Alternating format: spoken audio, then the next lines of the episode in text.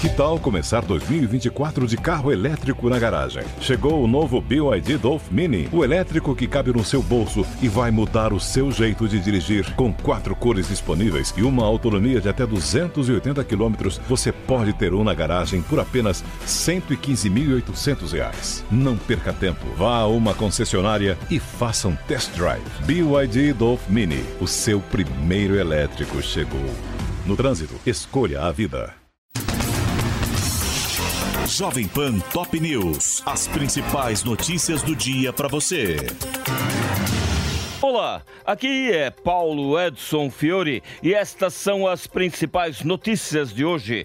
Lula desembarca na Argentina para a primeira agenda internacional após a posse. O presidente chegou a Buenos Aires na noite deste domingo para a viagem de dois dias, acompanhado da primeira-dama Janja e do ministro da Fazenda, Fernando Haddad, e se encontra hoje com Alberto Fernandes. Os presidentes de Brasil e Argentina anunciaram estudos para para a criação da SUR, uma moeda sul-americana comum que substituiria o dólar em transações comerciais entre os dois países. A intenção foi divulgada em artigo assinado por Lula e Fernandes e publicado no jornal argentino O Perfil neste domingo, véspera do primeiro encontro bilateral entre líderes dos dois países em mais de três anos. O petista permanecerá na Argentina até amanhã, terça-feira, para a cúpula da CELAC, Comunidade dos Estados Latino-Americanos e Caribenhos, a fim de formalizar a volta do Brasil ao bloco, abandonado pelo governo Bolsonaro em 2019.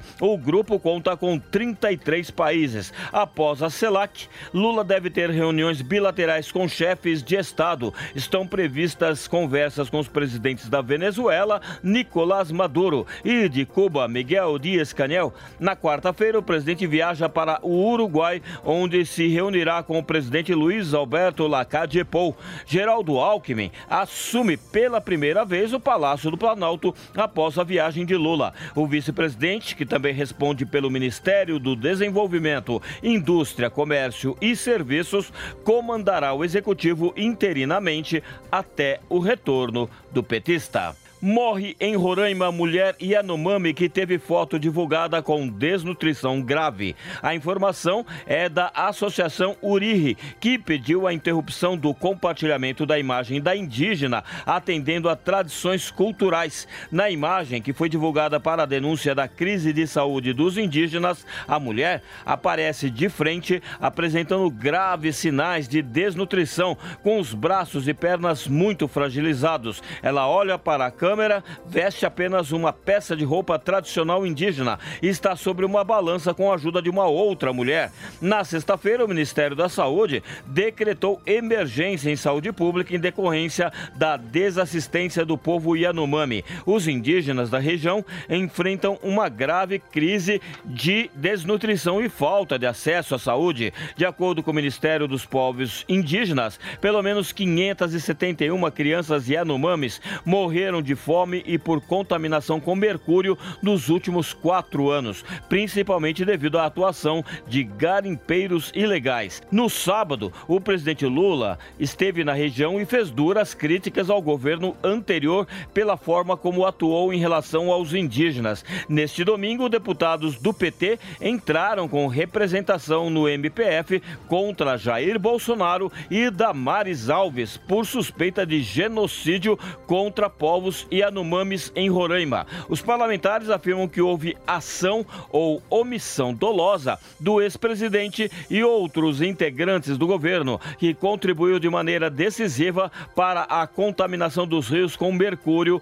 com impactos diretos na alimentação e condições de saúde dos indígenas. Jair Bolsonaro disse que as críticas por cenário de mortes de Yanomamis com desnutrição e doenças é farsa da esquerda. O ex-presidente usou o Telegram para rebater as falas de Lula. Ibanês Rocha promete entregar hoje o celular à Polícia Federal. O governador afastado do DF, que se encontrava na fazenda dele, no Piauí, na sexta-feira, quando teve a residência em Brasília alvo de busca e apreensão, disse que faz questão que o aparelho seja periciado. Acionistas de referência das americanas se manifestam pela primeira vez e dizem que não sabiam sobre dissimulações contábeis. Em nota, Jorge Paulo Lehmann, Marcel Teles e Carlos Alberto Sicupira, que juntos possuem 31% da empresa, afirmam que jamais admitiriam quaisquer manobras e reafirmaram o empenho em trabalhar pela recuperação da empresa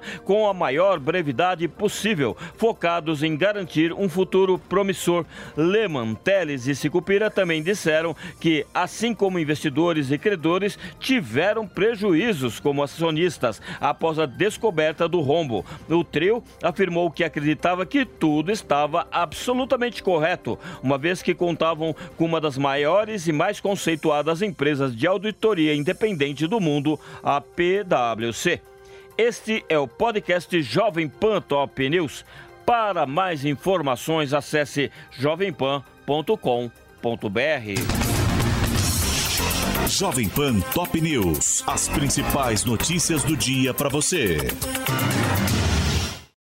Anatomy of an ad. Subconsciously trigger emotions through music. Perfect. Define an opportunity. Imagine talking to millions of people across the U.S. like I am now. Identify a problem. Creating an audio ad is time consuming.